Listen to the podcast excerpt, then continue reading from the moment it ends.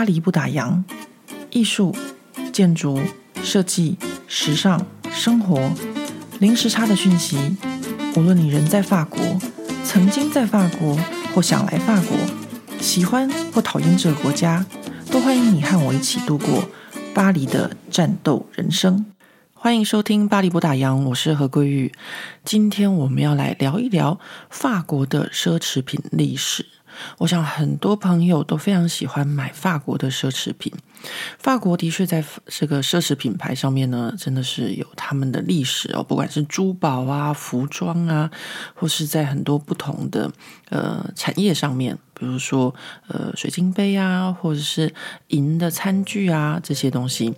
那法国怎么会有发展到像这样子一个以奢侈品为著名的一个 这个国家呢？这个绝对有它背后的历史。那所以呢，我今天要录制这个节目的原因，就是因为我刚好昨天在这个德法公共电视台上面呢，就看到了一集这样子的节目，在讲这个法国的奢侈品历史。那我看完以后就觉得，哇，真的是太精彩了，一定要跟巴黎不打烊的听众朋友们分享。但我本来想说，其实用写的或许也可以，但是像这种奢侈品的历史，如果要在这个巴黎不打烊脸书专业上面分享，嗯、可能会是超级长的一篇文章哦，大家可能不见得会有那个时间，呃，或是耐心去阅读，所以呢，我就干脆录制一集 podcast 跟大家用讲的，我就用讲的，或许可以把就是这整个这个国家发展成一个奢侈品的国家这样子的精彩历史跟大家讲出来啊。那讲到这个法国的这个奢侈品的历史啊，就是他们的发展史。呃，首先呢，功不可没的这个人，呃，大家猜猜看是谁？你觉得是玛丽安东尼吗？不是。好，我们就要讲到法国史上最辉煌的这个男人呢，就是法国国王路易十四。其实呢，法国国王路易十四。他在上台的时候，他还是一个小孩子，所以那个时候呢，是他的母亲，就是奥地利的安妮，然后还有马萨林主教，然后还有另外一个首相，就是他们几个人在就是摄政。呃，关于这部分呢，就是关于历史的部分，我相当推荐大家可以听这个《时间的女儿》，他要把这边的历史讲得非常的清楚。我个人觉得他讲的这个法国历史是，呃，相当就是算是相当正确的。那我这边呢讲的呢就不是这么就是 正规历史的部分了。那如果大家想要补一下这个部分历史，就的确可以去听一下《时间的女儿》，她在这个地方都有讲。那这个呃，路易十四呢，在他刚上台的时候，因为大家都知道他就是一个小孩子嘛。那当时的法国的政治环境啊，还是非常混乱的。那他上台的时候有法西战争，法国跟西班牙战争，然后还有三十年的这个宗教战争，然后还有投石党之乱。所以呢，当时的法国的这个财政的情况并不是非常的好。那当时法国的这整个经济状况哦，其实是大量靠进口，而不是出口。那他们在大量的进口的商品当中呢，有非常多的奢侈品是来自于国外，比如说来自威尼斯的镜子，然后法兰德斯的一些布料，然后米兰的丝绸，还有中国的瓷器。那这一些奢侈品其实就是供他们的皇宫贵族所使用。那光是进口这些东西哦，他们每年就要花到一千七百万里弗尔。当时这个数字哦，是他们这整个法国四分之一的年度的收入，所以是一个非常非常庞大的数字。所以当一六六一年路易十四他自己亲自执政的时候呢，他不是又找了那个财政大臣科尔贝，就是天才的这个财务大臣啊，来就是整顿这个法国的经济的时候。科尔贝呢，他就发现了这一件事情，就是法国的上流社会呢，花了非常非常多的钱向国外购买奢侈品，那他就决定呢，要从这个地方开刀。但是从这个地方下手，法国要知道是一个农业立国的国家，也就是说呢，在这个呃一六六一年，就十七世纪这个时候的法国人，他们做的东西呢都不是非常的好，但他们可能很擅长做乳酪啊，做红酒，可能这些东西都比较好，还不是奢侈品。大家要知道，奢侈品的售价比较高，可以制造比较高的这个贸易额。那他们做的都是一些农产品呢、所以科尔贝当时的目标呢，就是要提高法国自己境内的这些产品的品质，和想尽办法要自己来生产这些奢侈品。那法国的生产这些奢侈品的历史是怎么一个过程呢？来，大家听听看。真的，嗯，我们现在都会说中国是 copycat，但是呢，法国其实也经历过这样一段 copycat 的时期。首先，我们这个就从镜子开始说。为什么法国当初是先从镜子下手呢？呃，因为当时的镜子是所有奢侈品里面最贵的。这么说，呃，它最贵，还有一个原因，我在想，它也是因为它是离法国最近的，比较好去，就是做这个商业间谍的活动。另外一个也很贵的东西，大家等下跟大家讲哈。那这个镜子呢，它呢是一个非常昂贵的一个东西，然后法国当时又做不出来。当时法国他们自己可以做出来的镜子，最多只有二十公分宽。那镜子呢，又是当时上流社会的必需品啊。所以呢，镜子就成了第一个，就是科尔贝要去间谍这个呃，怎么制作这个工法的一个首当其冲的奢侈品。那现在问大家一个小问题，嗯，大家想想看，在这个一六六一年十七世纪的时候，呃，法国从意大利进口这个镜子和玻璃，大家想想看，是从哪里进口呢？好，我想很多朋友都猜到了，就是从威尼斯的穆拉诺这一个小岛上面进口。如果有去过威尼斯游玩的朋友都知道，在威尼斯的几个小岛中呢，有穆拉诺这个小岛是必去的一个观光景点。到这个小岛上面旅游呢，就是要看这个玻璃工人吹制玻璃，然后买一些当地的这个手工艺品。但是呢，大家也不知道为什么这个小岛的这个玻璃工艺这么厉害。那这边呢，就要跟大家讲，也就是呢，威尼斯的这一个小岛，他们的玻璃工艺在欧洲以前呢是堪称是最最最最最强的。最厉害，大家都跟他们买这个玻璃和镜子。那他们的所有的这个工艺呢，都是一个超级大秘密。也就是当时的意大利哦，不是一个国家，就是各地是一个不同的公国这样。那威尼斯呢，是威尼斯共和国。那在这个威尼斯共和国的这个呃穆拉诺这个小岛生产这个玻璃的技艺的所有的工匠是不可以跟别人说。你的工作的内容的，而且呢，每一个工匠呢，他们只负责一个部分，就是没有任何一个人会知道说整个东西它完成的流程是什么。然后还有一件事情就是，所有的工匠都不能够搬家，就说你的世世代代都必须要住在这个地方。那如果呢，你泄露了秘密的话，你就有可能被判死刑，严重到这种程度。所以呢，因为这样子严格的规定，这个威尼斯制作玻璃和镜子的秘密就这样子在这个岛上面呢保存流传了好几百年、好几个世纪。那现在呢，这个法国国王路易十四的这个财务大臣科尔贝就要来挖掘这个秘密。那他怎么挖掘呢？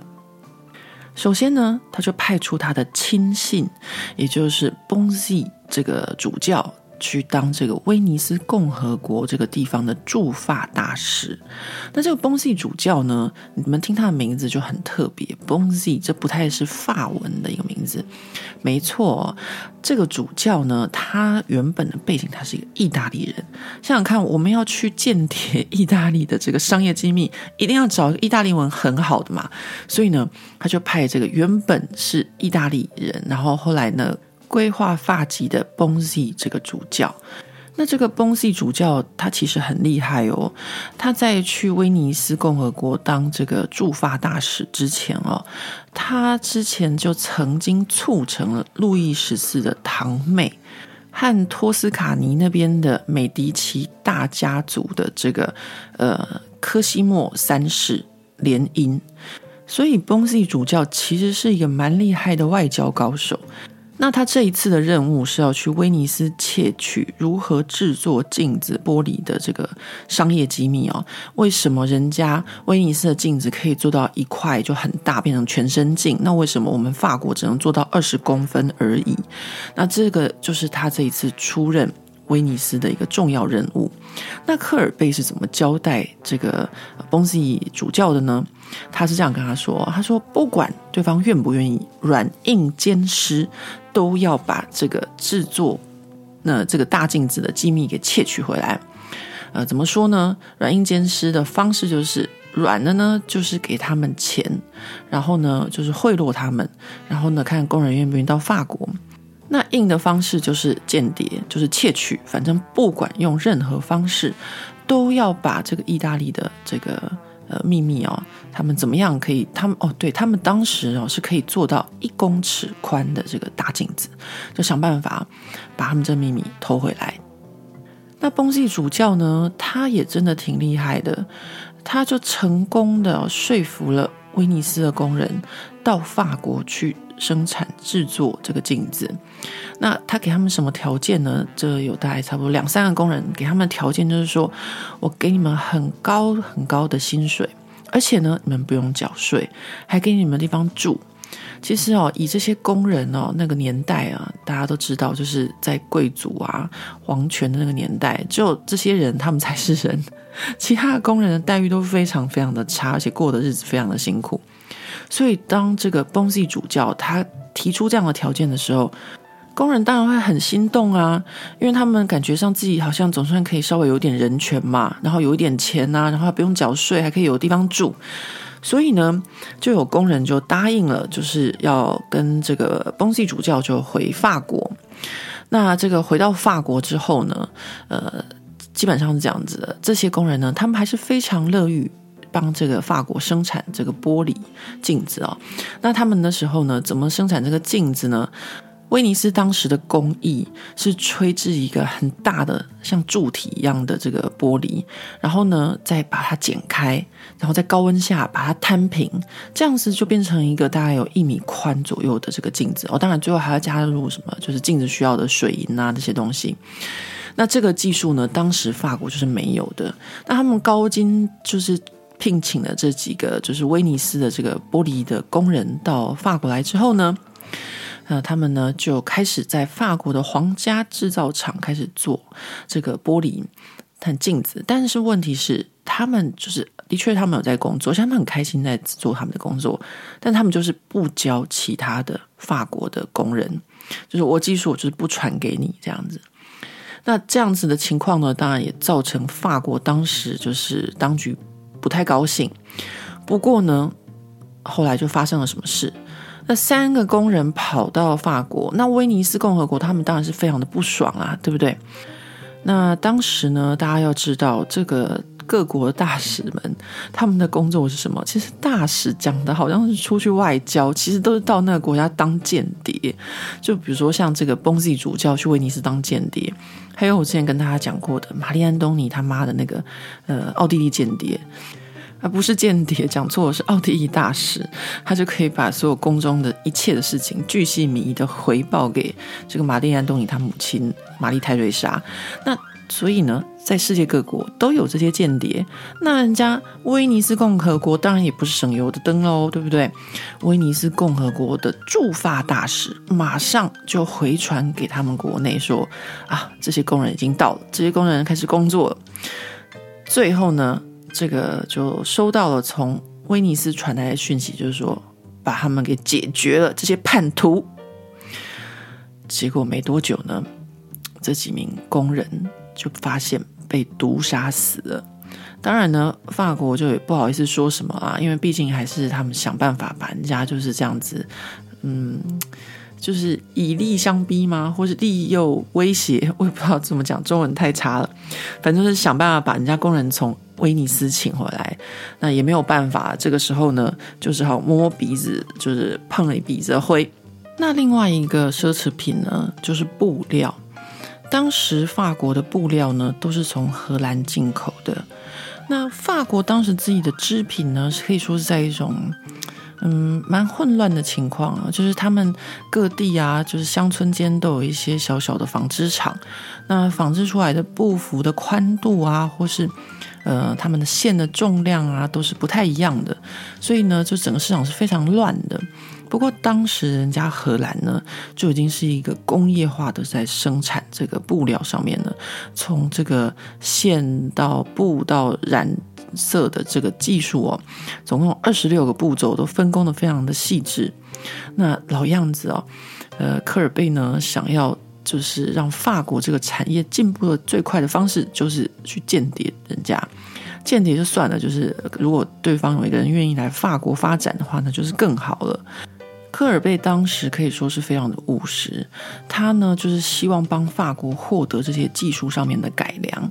所以呢，只要你是技术上面不错的人，管你是黑人、白人或是黄人，他全部都接受。那当时荷兰呢，就有一位叫做 Jules van Holbe 的这个布料制造商，他就接受了科尔贝的这个邀请啊。他呢就带了五十位工人，然后还有呃三十台机器到法国来，然后就为法国人工作。那科尔贝当时除了从国外威胁利诱这些技术人员到法国来之外呢，他同时也提高了法国整体的生产的品质。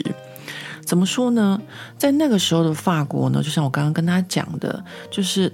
四处各地都有小型的制造商，但是呢，他们制造的布幅宽度或是他们的经纬的织度密度都不太一样。那这个时候呢，科尔贝他就下令啊，就是政府整体规划了一个很清楚的这个呃法规。然后告诉所有的这个呃织布的工人们，就是织布商，他们要就是按照政府的这个要求，布幅宽是多少？比如说像他们古时候的这个法国这个呃古时候的尺度哦，在巴黎和马赛就不太一样。比如说可能说古尺在呃巴黎是一现在的一公尺，但是在马赛可能是一点二公尺。所以呢，这时候科尔贝呢，他就下令，就是所有的宽度都是布幅都是要一样的，然后呢，线的重量，然后还有经纬，然后还有怎么织这块布叫什么名字？我记得以前我在这个法国的一个学校教书，在讲到这个织品的时候，呜，呜啦啦，这个法国这个各种织品的名字哦，非常的多。那所有的这个织品的名字都涉及到它的经纬的织法，然后还有它的线的这个粗细、重量什么的，可以说是非常非常的呃，怎么说呢？法规非常的严谨。那这个呢，其实就是从科尔贝那个时候就开始的。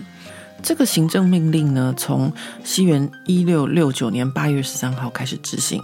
那执行之后呢，科尔贝呢，他就从巴黎派出非常多的这个。监察官啊，去监察这些布料制造商他们所做的这个布料，比如说，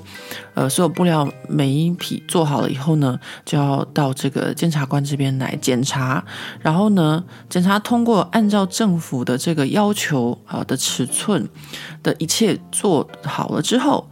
这个监察官呢，他就会在这个布料上面缝上一个。金属的铁牌，然后这个铁牌呢，就清楚的标示着这一块布的呃产地，然后呢，同时也标示了它这块布已经经过法国这个时候政府的这个认证，它的品质是好的。那当时这个法国的上流社会还有一个非常贵重的奢侈品，就是来自中国的陶瓷。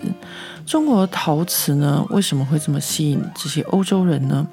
主要是因为中国的陶瓷它透明度非常的高。那这么说，我们可能不会想到说啊，什么透明度？那当然，所有事情就是有比较就会有伤害哦。因为当时欧洲他们所制造出来的这些餐具啊，这些盘子的透度都没有那么高，而且呢都很厚，再加上他们吃饭的时候都是用刀叉，所以常常呢这样子一刀切肉，这样切下去之后就留下了这个刀子的痕迹，所以呢。中国来这个陶瓷呢，是不会有这个问题的，就被称为硬瓷，因为被画下去的时候不会有这些痕迹。那欧洲生产的会留下刀子刮过的痕迹，就称为软瓷。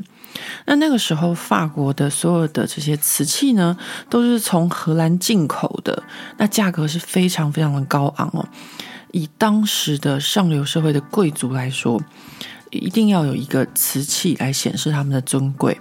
那他们通常都会先从一个巧克力杯开始买，然后呢，五到十年之后才能买第二个。他就知道这个巧克力杯有多么的昂贵啊。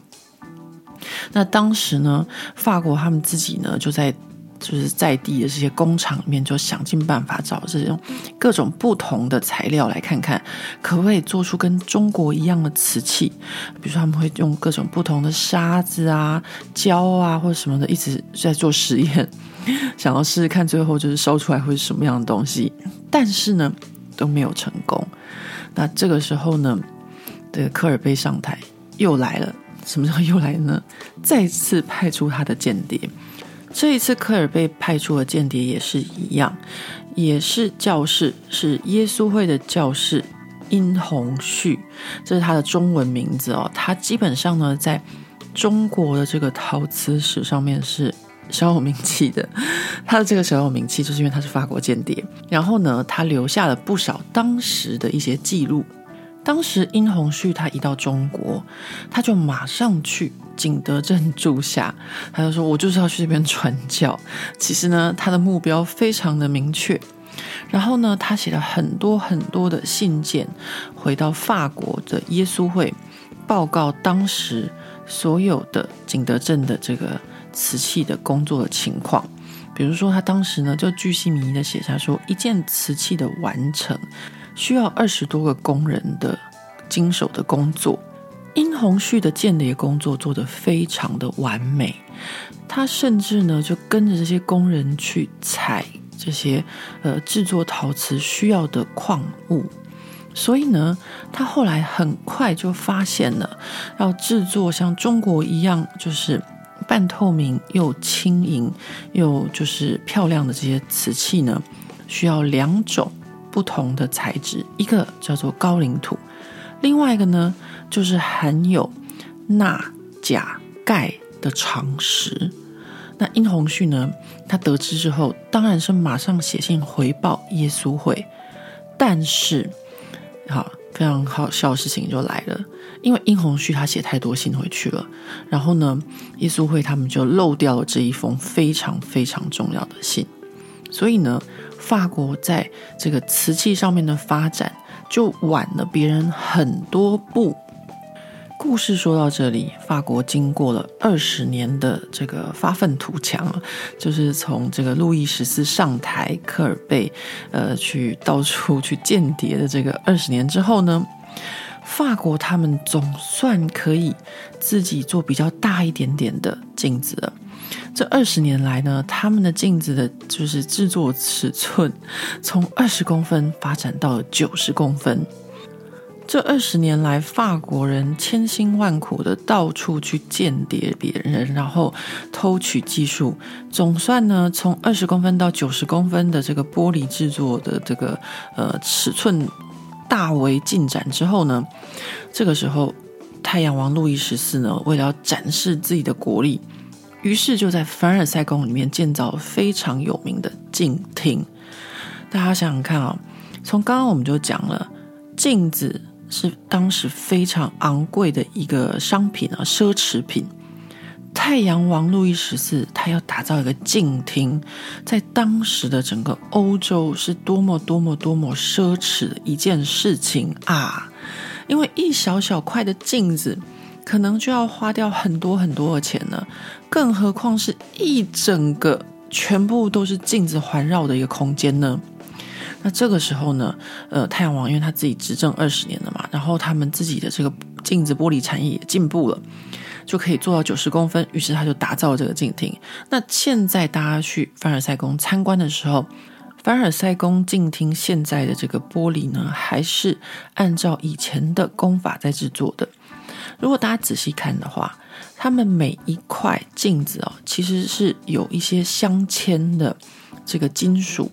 呃格状把它们镶嵌在里面的。其实那个时候的玻璃呢和镜子就是没有办法做到这么大块。所以呢，它就是到现在还是维持着以前的这个工艺，要展现出当时就是是什么样的情况。所以，如果大家仔细去看这个凡尔赛镜厅的这个镜子哦。其实没有到非常大块，以我们现在的情况来说，我们可以做到一整面全部都是呃镜子，而没有镶嵌的部分。那他们那个时候是用呃方形方形一小块去把它补上去的。不过呢，在当时是非常非常非常奢侈的一个一个呃。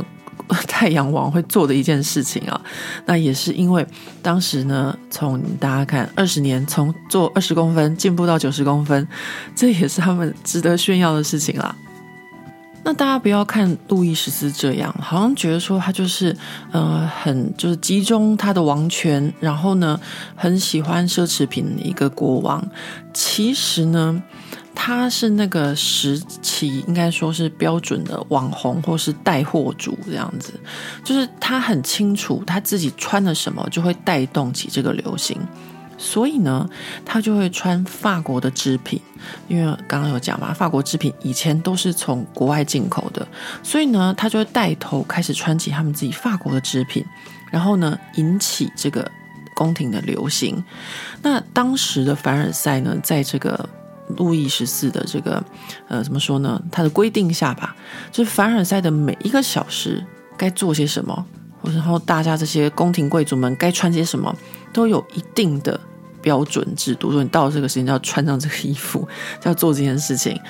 所以，太阳王路易十四他的带头啊，对这个发展法国当时的奢侈品工业是有非常非常好的效果的啊。那呃，当时法国有一个就是织品的这个制造厂在里昂的，他们到现在都还存在，因为这些皇家制造厂啊，很多到现在都还保存着，比如说像瓷器的 Sèvres 啊。或是呃，林末日这些很多哦，还包含说呃，水晶的工厂，其实从那个时期很多都保存到现在。那我们在这个呃服饰的这个制造厂里面呢，到现在还可以看到当时呃，就是法国王室的织品的样品。因为他们就是一小角一小角这样留下来保存，说啊，这个是国王当时什么时候穿的衣服，然后就是王后当时什么时候穿的衣服。那每一个织品呢，上面都非常非常的华丽哦，有的甚至还绣有金银珠宝。那那时候呢，穿什么衣服呢，就代表自己当时的位置。那当然是不能够僭越国王和王后，你不可能穿的比他还要华丽。这就像是中国的后宫一样的差不多的情况啊。那还有一个很有趣的趣事哦，就是在这个德法公电视台这个节目里面，他有讲到一件事情，就有一次呢，这个国王弟弟就是当时的奥良公爵菲利普，他呢，呃，那时候就去晚上的时候就去巴黎的一个夜店玩了。那这个夜店呢，就在那个当时是非常的红哦，就很像就是。呃，每个国家每段时间都会有一个很有名的夜店，像我们以前小时候，可能就是我姐姐那个年代，就是台北中泰宾馆的 Kiss 这样子。那那个时候呢，这个呃奥尔良公爵菲利普他就去巴黎很有名的一间夜店玩，但是这间夜店呢，却是在巴黎的屠宰区，所以呢，他呢就要。走过就是他们屠宰那时候，大家都知道嘛，就是巴黎以前就是很脏乱，他就走过那些地上都是血啊什么的，他的鞋子呢后面后脚那个鞋跟就被染红了。啊，染红之后呢，他就早上哦，他跳舞跳到天亮，然后就赶着回到凡尔赛，为什么呢？因为他是国王弟弟嘛，那大家都知道，就是这个路易十四从眼睛睁开，大家就要欣赏他的起床。那这个国王弟弟呢，是必须啊每天在那边欣赏国王起床的，所以就赶回去凡尔赛欣赏这个国王起床。那他没有注意到他自己的脚，就是后跟那边沾到了血，就是红红的。然后那个时候呢，就被其他王公贵族看到，说：“哇，原来现在流行的是脚后跟要是红色的鞋子呀。”然后几个小时之后。他就赶快去把那个自己的脚后跟的那个部分全部都染成红色。然后这个纪录片讲到这一段故事的时候呢，呃，影片中呢就是一位法国的这个记者，然后又是艺术家，他就扫描了一双露布当的这个红底鞋。因为这个故事呢，后来在法文里面就用“红鞋跟”啊这个词来形容这些上流社会的王公贵族。在太阳王这样子提倡奢侈的一个社会风气下，当时有一位教士叫做 Fénélon，他就写了一本书。这本书的书名呢叫做《Télémaque 的冒险》。那 Télémaque 是一个希腊神话里面的名字哦。这本书里面对当时太阳王的一个奢侈的生活做了一些批评。然后呢，他甚至说。呃，让您人民节省的方式，就是从您自己自身开始做起。那这样子的，就是内容，当然是让太阳王路易十四十分的不高兴啊。当然就把这本书给禁了。我不知道这本书在我之后的那个被禁的历史里面会不会出现。但这边呢，就先跟大家讲一下，这本书呢，因为这样子的情况呢，就得罪了那个太阳王路易十四。那我们再说回镜子。那镜子呢？刚刚说了，二十多年后呢，这些玻璃厂就开始纷纷的有一些很大的进步。然后呢，后来他们为了做一个金属的这个呃纪念章送给路易十四，那，这个金属纪念章其实蛮大的哦，就是在一个椭圆形的一个金属牌上面，然后呢浇灌呃路易十四的侧身画像好，像这种东西在呃欧洲的历史上日常还蛮常见的。之前跟大家讲过，这个玛丽·安东尼跟他的这个未婚夫路易十六交换照片这件事情，玛丽·安东尼是的确有提供一幅画像，但是呢，这个路易十六他提供就是像这样子的一个浇灌的一个侧面像啊。那这种侧面像，当时呢，呃，这个法国这个皇家的这个玻璃厂为了要让国王高兴，就送给国王一个这样子的一个礼物。那这个东西它是怎么做的呢？它其实就是在一个金属上面，然后浇灌像是玻璃或镜子一样的材质。那这个东西呢，就让法国在这个镜子和玻璃的技术上面呢，往前大大的要进了一步。怎么说呢？以前他们都是像。意大利威尼斯那边传来的这个技术，就是用吹制的方式去做这些玻璃和镜子。刚刚讲过嘛，吹一个很大，然后从中间剪开的，把它摊平。那这一次他们发现了一个最新的技术，就是我们可以直接用浇灌的，用浇灌的方式，我们要做多大就做多大。诶，讲的好像真的是这样子，没有没有，不是一下都可以做到非常的大啦。法国到了一七二零年可以做到一点六公尺宽的镜子，然后一直要到呃十八世纪末才可以做到三米宽的镜子。不过这已经是非常非常大技术上面的改革的，因此呢，让法国的镜子开始取代威尼斯向全世界出口。到十八世纪末的时候。暹罗，也就是呃现在的泰国，他们曾经向法国订了三千三百面的镜子。那在这个暹罗大使的这个订单上面，大家要知道，三千三百面镜子在当时是六万五千里弗尔，相当于现在的呃一百四十万欧元，算是一笔嗯不小的订单。我们知道法国镜子工艺到这个时候已经发展的非常的好了。那之前我们讲的那些布料呢？关于这些织品的工艺呢，在这个财政大臣这科尔贝他死了以后，那路易十四呢还是呃发动了几次战争。那在这些战争的过程中啊，都会损失不少的钱。那这时候新上任的这个财政大臣呢，他就想出一个办法，就是要提高法国的织品的品质，然后还有要强烈的就是出口外销。那他们那时候的想法就是呢，法国只要出口外销的多，就代表我们的国王很强。哇，这真的是一个神逻辑哦。所以呢，为了要要求品质，他们就派出很多的监察官。那这些监察官员呢，他们要检查原料的来源，然后呢，还有一直到最后的这个呃销售的通路，全部都要管到。那当时的法国这些呃织布的这个算是工厂或是呃工人们，他们就是散布在各地啊，算是非常非常怎么说呢？非常贫穷的一个阶级。那这些监察员呢，他们就去检查这些布料的时候呢，其实就遇到很大的困难，很多的困难啊，因为呢，就是在那个时候。说真的，就人性吧，还是会有很多的想要，就是偷斤减两啊，所以就不按照政府要求的品质来做。那那时候的监察员们就非常的就是要求很高，然后还会把做不好的就当众就是把那块布就烧掉，就是有点杀鸡儆猴的意思。但是呢，这样的情况就引起了民怨，然后很多地方呢就有一些反抗，因为监察员就是从中央派出去的，他可能就是一个人，或是人数不多。那当地的那些就是职工们，其实人数还蛮多的。当这个监察员呢开始就是就是挑出一些毛病的时候，那当地的人们就不太高兴，这有点像我们现在的黄背心哈。就是生活非常辛苦的人呢，在对这个执政的这些呃，就是比较上层的一些新的一些法规哦，刚开始都会有一些不适应，因为觉得好像剥夺到他们的生存的权利，所以呢就会有一些抗议。那这样的情况呢，就让这个法国的这个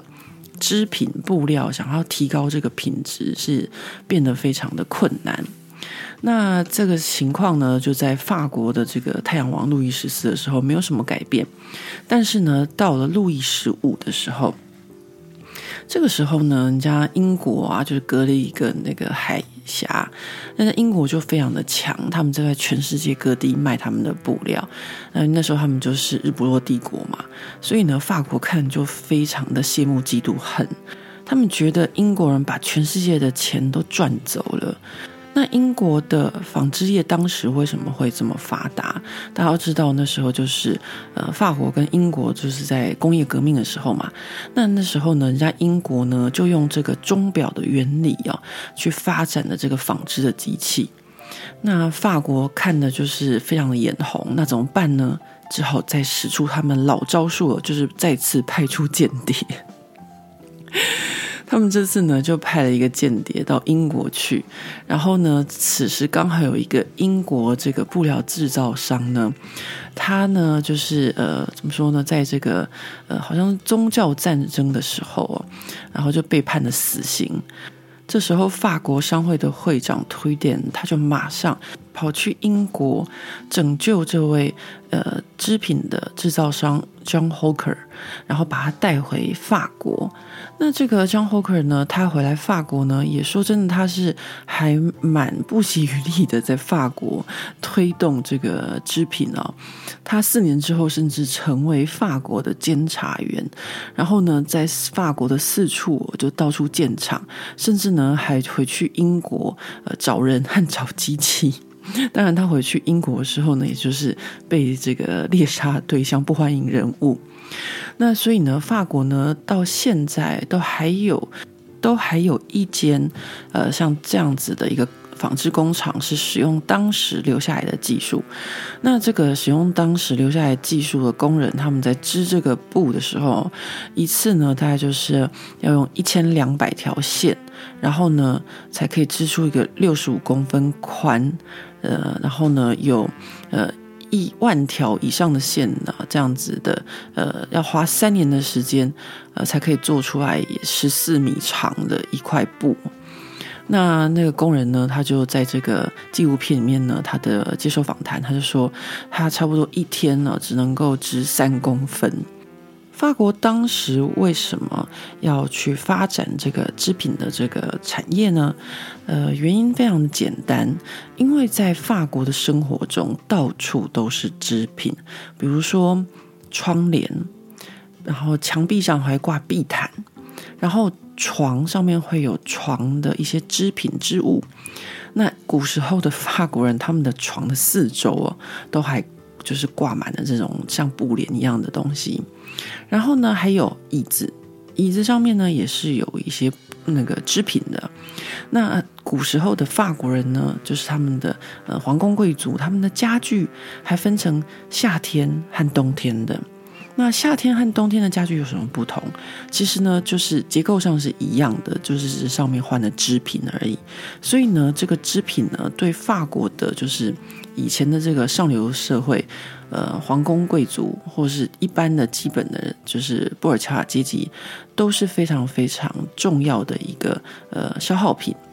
那自从这个从英国这边挖角来的这个 John Hooker 之后呢，法国的这个家具织品呢，在短短的三十年之间呢，就生产量增长了四倍。而且呢，刚刚我们不是讲了吗？到些乡下地方，要要求他们做出很高品质的一些制品是很困难的事，有时候还会引起暴动。这时候呢，他们上层的人就想出一个办法，就是没有关系，我们可以有非常非常好的奢侈品的布料和织品。但是呢，市场上也可以接受有一些比较没有那么呃奢侈的一些织品，那这些织品呢，就可以呃用比较低的价钱提供给一些能力没有那么好的阶层。织品的水准提升了之后，法国呢，到了路易十六、玛丽安东尼的年代啊，大家在上一次我跟大家讲玛丽安东尼的故事的时候呢，就听到一个很重要的人，他的名字叫做 Hosse Bédard。那这个 Hosse Bédard 呢，就是他贩卖一些服装和饰品给玛丽安东尼的这个服装设计师。那我没有讲过啊，Hosse Bédard 他其实呢是不会做衣服的，他的出身是一个纺纱工人。但是呢，我想他基本上还是一个非常有天分，而且还有品味的一个呃服装设计师哦。呃，首先呢，他改革了那个年代的女性的穿着，诶，是不是跟香奈儿有点像？基本上在这个服装史上面能够留下一点他们的名字的一些服装设计师，都是在这个服装上面有做出一些改革的重要的设计师。那这个 Hosse Bédard 他做什么改革呢？好，在他出现之前呢，就是法国啊，或是欧洲这些宫廷的，就是贵族女士们，或是王后公主们，她们穿的衣服，就是她们的裙子下面都有一个，就是像这种，就是我们做那种灯笼的那种骨架一样。那这个骨架呢，就是让这个裙罩上去之后，就会裙子变得很蓬。那这种骨架它有的形状非常的奇怪，就是像两边展开，然后身体就变得很扁，像一个很扁的瓶子一样。那这种骨架的裙子哦，这样以前的这些皇宫贵族的侍女们都非常的怎么说，非常不方便。比如说他们要过一个门，他们必须要侧身过门，要这样讲，因为他的那个裙子骨架就往两边开嘛。所以有时候可能会比那个门还要宽，所以他们要过一个门都不方便，然后上厕所更是困难。那 Hosse Bédard 呢，他就发明了很多就是新的洋装，把这些很 就是奇形怪状的这个骨架拿掉，那就吸引了非常非常多的这个欧洲的女性啊。特别跑到巴黎来跟他买衣服，那当然呢，因为他也是有个带货网红玛丽安东尼嘛，所以他们两个人呢就这样子一搭一唱，把法国的时尚给带动起来了。那法国的织品与布料就到此为止，也达到了一个就是他们 当初所想要的那个奢侈品的最高目标。那讲完了织品之后呢，我们再来讲一下陶瓷。法国的这个陶瓷的发展史，呃，我们刚刚有讲过一些，就是呃，耶稣会的这个教师殷红旭，他传回来这个中国的超级大的商业机密，竟然就在茫茫的信海中没有被发现，所以呢，让这个法国的这个陶瓷发展晚了当时欧洲好几步。当时欧洲各地呢都想要做，就是跟中国一样的陶瓷，呃，在英国也有，在荷兰也有。然后呢，最有名的呢，就是我们大家都知道的，现在叫做德国的麦森。这个麦森的瓷器会发展起来呢，就是要特别感谢一个人。这个人呢，他就是神圣罗马帝国的萨克森的选帝侯奥古斯特二世。这位奥古斯特二世呢，他非常非常喜欢中国的瓷器。他喜欢到什么样的程度呢？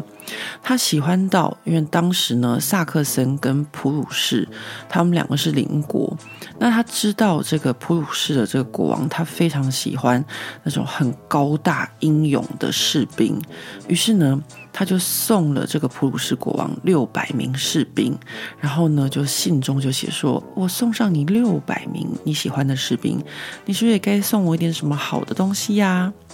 那普鲁士国王当然就知道，就说：“啊，你送我最喜欢的东西，那我要送你你喜欢的东西啊。”于是呢，这个普鲁士国王就回送奥古斯特二世一百五十一件中国来的瓷器，其中呢还包含了十八件超级大的花瓶。那奥古斯特二世真是开心的不得了啊！但是呢，我们也能够从这个故事里面知道一件事情，就是那个时候人命真是不值钱，六百个壮丁去换瓷器，呃，这个呢，在这个纪录片里面的这个历史学家是感到非常不可思议的。那除了这个很喜欢收藏中国的瓷器之外呢，奥古斯特二世他还派了那时候非常醉心于科学研究的一位呃千豪斯伯爵去研究如何制作像中国一样的瓷器。那千豪斯伯爵呢，他就觉得说温度肯定是一个问题。那因为他很喜欢科学嘛，所以他曾经一度哦，就是用折射镜，然后还用。将太阳的方式，想要引用太阳的热度来制作这个陶瓷，然后呢，还派人到处去收集这个各地的不同的土石来做实验，就是非常有实验精神的这种一位科学家。最后，在一七零八年，他们就真的发现了，在这个萨克斯这个地方有一种土，就是高岭土，然后和长石还有石英可以做出来跟中国一模模一样样的瓷器，真是太开心了。于是呢，这个萨克斯呢，他们就把他们的这个像中国一样的瓷器，大量的卖到欧洲，真的是获得了一大胜利呀、啊。大家可以不用再跟中国买瓷器了，全部来跟我们麦森买就好啦。所以呢，这个时候，呃，法国呢就跟麦森买了不少的，就是这个奢侈品。但那时候虽然是比中国便宜，但是呢，还是呃不便宜啦。就是因为呢，毕竟还是进口的奢侈品，就像他们当年跟呃威尼斯进口镜子是一样的道理。所以呢，在这个陶瓷的比赛当中呢，法国呢就落后了人家一步。可是虽然法国落后人家一步，但是到了这个法国国王路易十五的时候，路易十五基本上呢是一个蛮喜欢科学的一个国王。那他觉得呢，我们可能在某些地方不如人家，但是呢，或许我们可以来一个，嗯，现在的讲法叫做跨界合作。什么叫做跨界合作呢？他就是呢，请他们的皇家科学院的一些研究人员，不管你是化学的啊，或是物理学的，和一些工艺的这些工匠们一起合作。那我们可能陶瓷呃的技术还没有找到，但是呢，我们有很多化学家嘛，我们化学家可以来帮忙一下，看看我们可不可以在颜色上面更加不一样啊。所以呢，在这个法国路易十五的时候呢，法国的这个陶瓷的颜色就开创到了一个新的境界。基本上，我们讲了这么久法国的这个奢侈品的历史，哦，一直到现在，也就是路易十五的时候，就出现了这些奢侈品的一个转折点。啊，这个转折点是什么呢？就是以前他们就是在想办法要把东西做好。那像要做到跟别人的品质一样，可是到路易十五的时候，不是只要做好，我们还要做出创新的东西，我们要做出让人家追赶不上的东西。那就是呢，他们用科学家、化学家，然后来调配这个陶瓷的颜色这件事情。那我刚刚讲了嘛，这个时候呢，呃，就很多很漂亮的这个呃陶瓷的颜色。之前在这个我想想看啊，在撼动法国的七十位女性的，好像是第一位还是第二位吧？就是法国这个国王路易十五的情妇蓬巴杜夫人，大家还记不记得？那时候我就讲到，蓬巴杜夫人就在这个呃 Sèv 这个皇家陶瓷厂呢，她就研发出来一个属于自己的颜色。法国此时的餐具，就是虽然他们还没有发现高岭土这个秘密，但是呢，他们很漂亮的颜色，然后他们还画上了很多很漂亮的花鸟的绘画，所以呢，在欧洲其实呢，还是可以就是怎么说呢，还是独树一帜的。然后一直到有一天，在离末日，有一个就是。挖墓的人哦，他发现了这个白色的石头，就是高岭土。于是呢，法国人呢就开始制作，就是像中国一样的瓷器，然后再加上他们自己的颜色和花鸟的绘画。突然间，在十八世纪就干掉了麦森，成为欧洲之一绝。噔噔噔，这时候帮他们鼓掌鼓掌。总算发现高岭土了。他们当初呢就不应该没有好好仔细阅读这个呃耶稣会教士的传来的这个商业机密啊，比人家晚了很多步。不过也不错，因为呢虽然比人家晚很多步，但他们还是有发展出自己比人家厉害的地方，就是他们的颜色和他们的这些花鸟绘画。所以呢，到十八世纪的时候，哎，法国的瓷器。也开始干掉其他国家了，然后呢，这时候全欧洲人都流行一句话，叫做“像法国人一样吃饭”，就是呃，像法国餐桌，你们大家都知道，法国餐桌上面，我之前跟大家讲过，基本款十八件。法国奢侈品这个产业的发展史，呃，就差不多就是这个样子，就是在这个法国国王路易十四、十五、十六三代人之间这样子，呃，从到处去呃抄袭，然后到后来呢，自己决定要加入这个呃革新的一些想法，呃，到现在呢。法国的这个奢侈品产业可以说说是非常的怎么讲？这个根基扎得非常的深。呃，那这就是我昨天看这个德法公共电视台 Arte 的这个纪录片的一个呃完整的内容。那最后呢，就是常常有朋友跟我说：“哇，你哪来那么多的时间？真的是罗世祥，时间管理大师，又工作又有小孩，然后呢，呃，又翻译书，又录 podcast，然后又写你的这个脸书专页什么什么的。呃，其实呢，比如说像我现在录的这一集的节目，就是因为我平自己平常。”我简单的说，就是我是一个好奇宝宝，我对很多事情都非常的有兴趣，然后对很多事情都很好奇，我想要了解，呃，我现在所处的这个世界是什么样子。所以呢，比如说像我在看这个阿德的这个纪录片的时候，我就一边看，然后呢，比如说呃，有不会的单字啊，我就会把它记下来，然后有一些数字啊，我也把它记下来，然后我自己了解的同时。我也会想要跟大家分享，因为我想，嗯，跟我一样好奇宝宝的人应该也不少，就是有很多人也会想要说说，为什么这个，为什么那个，呃，大家也会想说，为什么法国奢侈品产业会发展这么好？呃，我想。今天呢，就在这边跟大家解这个谜，因为我自己知道这个呃历史之后呢，我觉得非常的开心，非常的兴奋。我就是生活就是这样子，我每天学到一些新的东西，我就会觉得非常的开心。我觉得我人生很充实。那我自己就是呃自己知道之后，就在这边跟大家分享。那希望大家会喜欢。那听完之后，如果你有什么感想，或是你有什么想法要跟我说的，也非常欢迎你在 Apple Podcast 上面留言。呃，基本上我都会看啊，比如说像玛丽安东尼那一集，有非常非常多的听众留言，那我觉得非常感动，因为我知道有人在听。那这一集节目，如果你听完以后呢，有什么想法，也非常欢迎你留言。那这样子呢，可以鼓励我下次看电视的时候再做一下笔记，然后录一个 podcast 给大家听。好，那我们今天就这样子喽，拜拜。